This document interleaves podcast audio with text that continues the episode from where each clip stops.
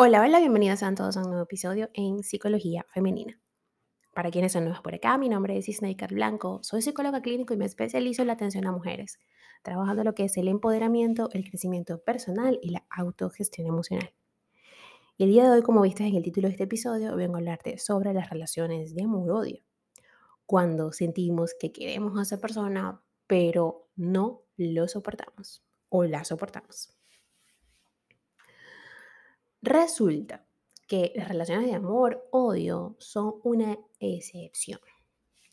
Quizá de cara a la opinión pública, nadie admita que su relación está basada en un tanto por ciento de amor y otro tanto por ciento de odio. Por esta razón, y sobre todo gracias al surgimiento de las redes sociales, la gran mayoría de relaciones parecen idílicas.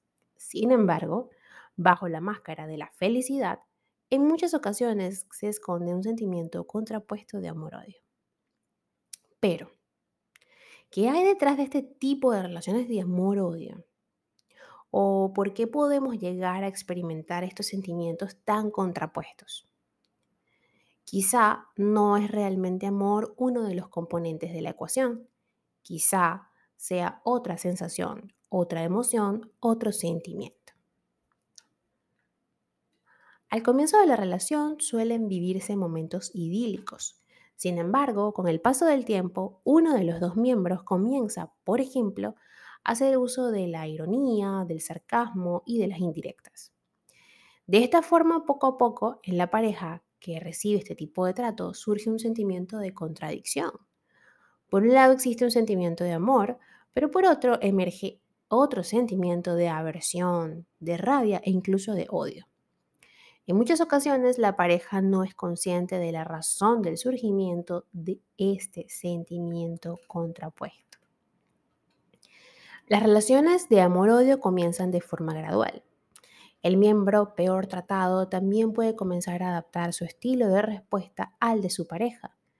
Esto es, que ya no solo uno de ellos falta el respeto, sino que ambos acaban por tratarse de mala forma.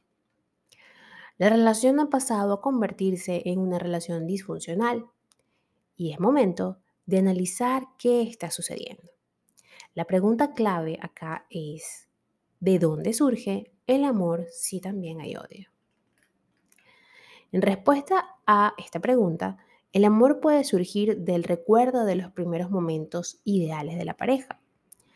Antes era todo muy bonito, seguro que volverá a ser igual llega a pensar la, persona que está siendo ofendida o atacada. Piensa eh, un poco en esto, ¿no? Si te identificas, pues cuidado y oído. Por otro lado, lo que mantiene muchas relaciones de amor-odio no es el amor, sino la dependencia. El amor inicial ha dado paso a la dependencia emocional, al apego hacia la otra persona. Esta dependencia es la razón que dificulta en gran medida acabar con las relaciones de amor-odio. Sería más correcto denominar las relaciones de dependencia-odio. Sumado a ello, se suele atribuir la causa de la infelicidad a la otra persona. Llega a pensar que no es, o, o su pareja no es lo que era antes, ya no le hace feliz. De esta forma, el sentimiento de odio aumenta ya que consideramos que nuestra pareja es la causa de nuestra infelicidad. Dijo Antoni de Saint-Exupéry, o sea, creo que lo pronuncié bien, porque mi francés es terrible, si mi inglés es ahí más o menos, imagínense el francés. Bueno, pero el autor del Principito. Amar no es mirarse el uno al otro, sino más bien mirar ambos en la misma dirección. Imagínense qué libro tan bonito y tan profundo, ¿no? Pues bien, eh, no siempre es tan evidente esto del amor-odio, ¿no? Podemos encontrar parejas que no se faltan el respeto y sin embargo existe una aversión latente entre ambos.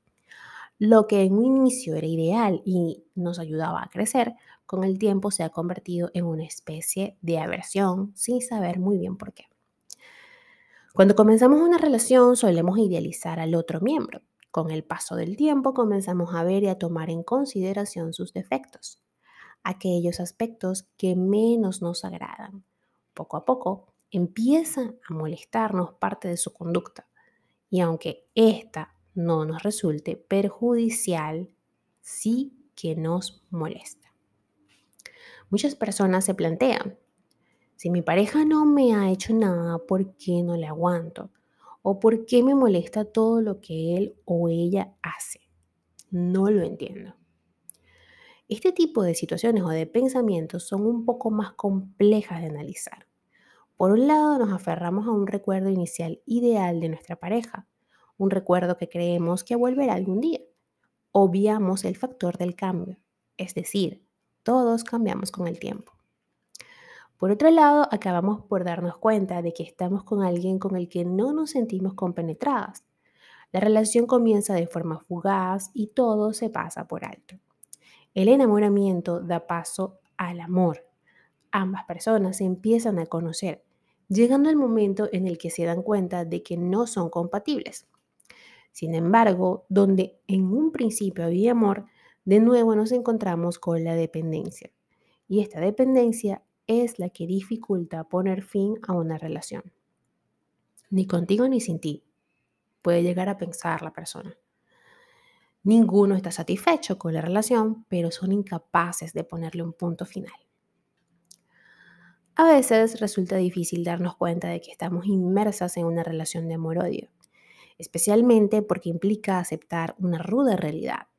Por tanto, si todavía tienes tus dudas, acá te presentaré algunas señales claves de esta dinámica relacional.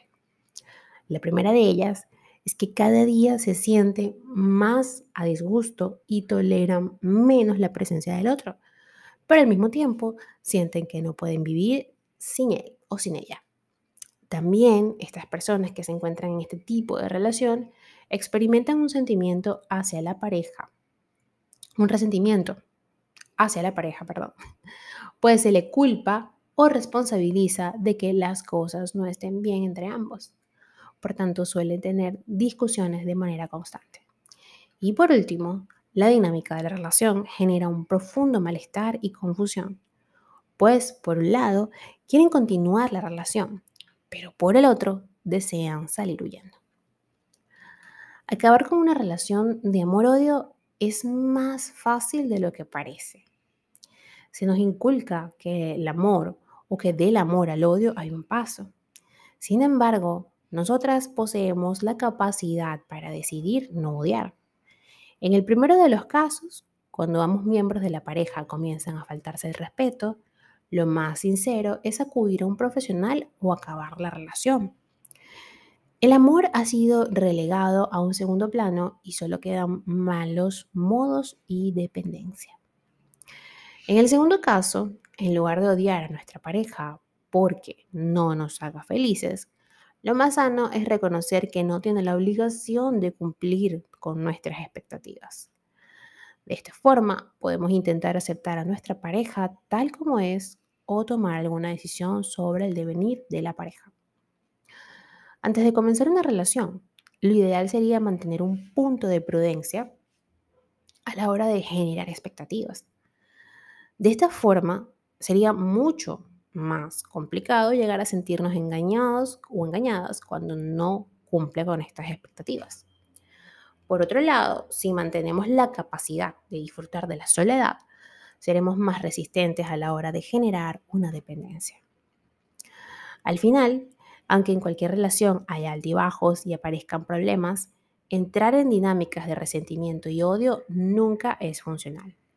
El cariño debe ser siempre incondicional y si no es así, tratar de arreglarlo o abandonarlo. Las relaciones de amor-odio siempre se acaban por inclinar hacia lo negativo. Y te comparto una frase de Pablo Neruda para terminar este episodio. El amor no se mira, se siente. Hasta acá este episodio. Hoy es 31 de diciembre del año 2022, el último día del año. Así que mm, te recomiendo, la recomendación el día de hoy es que te relajes. Ya lo que no hiciste en 360 y cuatro días, no lo vas a hacer en un día. No te pongas a mirar, a reflexionar, bueno, a reflexionar no, no te pongas a mirar hacia atrás eh, lamentándote sobre los kilos que no bajaste, sobre, no sé, el diario que no terminaste. No, ¿ok? Ahorita es momento de relajar y sí de reflexionar, porque repensar no es reflexionar. Hay una gran diferencia entre estas dos cosas. Reflexionar cómo queremos comenzar este año y no llenándote de ansiedad.